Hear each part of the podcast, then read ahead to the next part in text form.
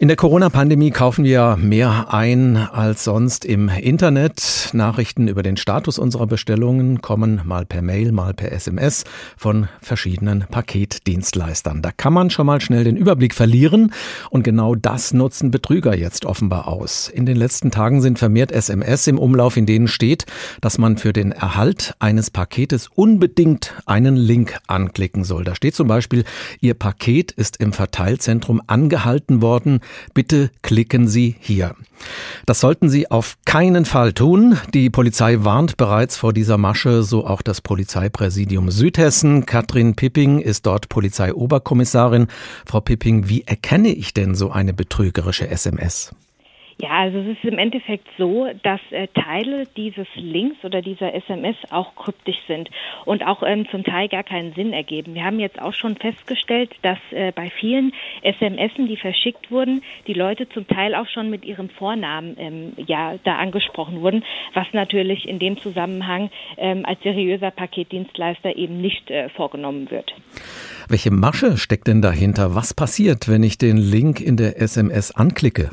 Genau, also generell ist es ja so, dass ähm, natürlich in vielen Bereichen die Täter ihre Betrugsmaschen dem Zeitgeschehen anpassen. So eben auch mit dieser Paketverfolgung.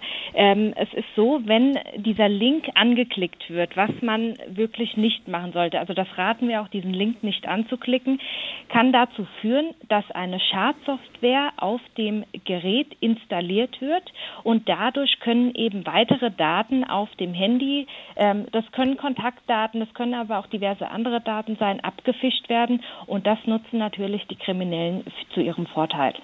Haben Sie denn schon festgestellt, dass das zugenommen hat in den letzten Tagen mit diesen Paket-SMS? Genau, also es ist im Endeffekt ähm, so, dass das äh, nicht nur in Südhessen auch bekannt ist, sondern tatsächlich auch bundesweit und natürlich auch nochmal äh, im Rahmen der Osterfeiertage, wo entsprechend auch äh, viele Leute übers Internet auch äh, Sachen bestellt haben. Genau. Was mache ich denn jetzt, wenn ich so eine SMS bekomme? Wie soll ich mich verhalten? Genau, also wenn ich so eine SMS bekommen sollte, raten wir ähm, auch das erstmal kritisch zu hinterfragen. Erwarte ich tatsächlich momentan ein Paket?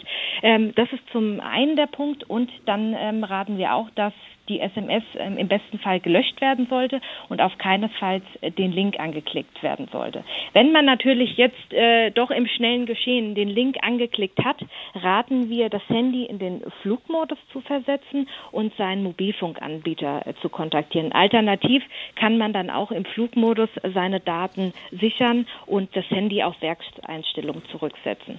Genau. Sollte man auch Sie, also die Polizei, informieren in einem solchen Fall? Was können Sie dann tun? Genau, also es ist im Endeffekt ähm, so, dass wir natürlich auch ähm, daran interessiert sind, ähm, da ähm, den Hintergrund oder ähm, die Täter äh, zu fassen. Es ist aber in dem Fall tatsächlich sehr schwierig, weil ähm, die ja auch meistens im Ausland sitzen und diverse IP-Adressen auch im Ausland sind. So können Sie sich natürlich auch vorstellen, dass da die Ermittlungsansätze natürlich auch sehr schwierig sind.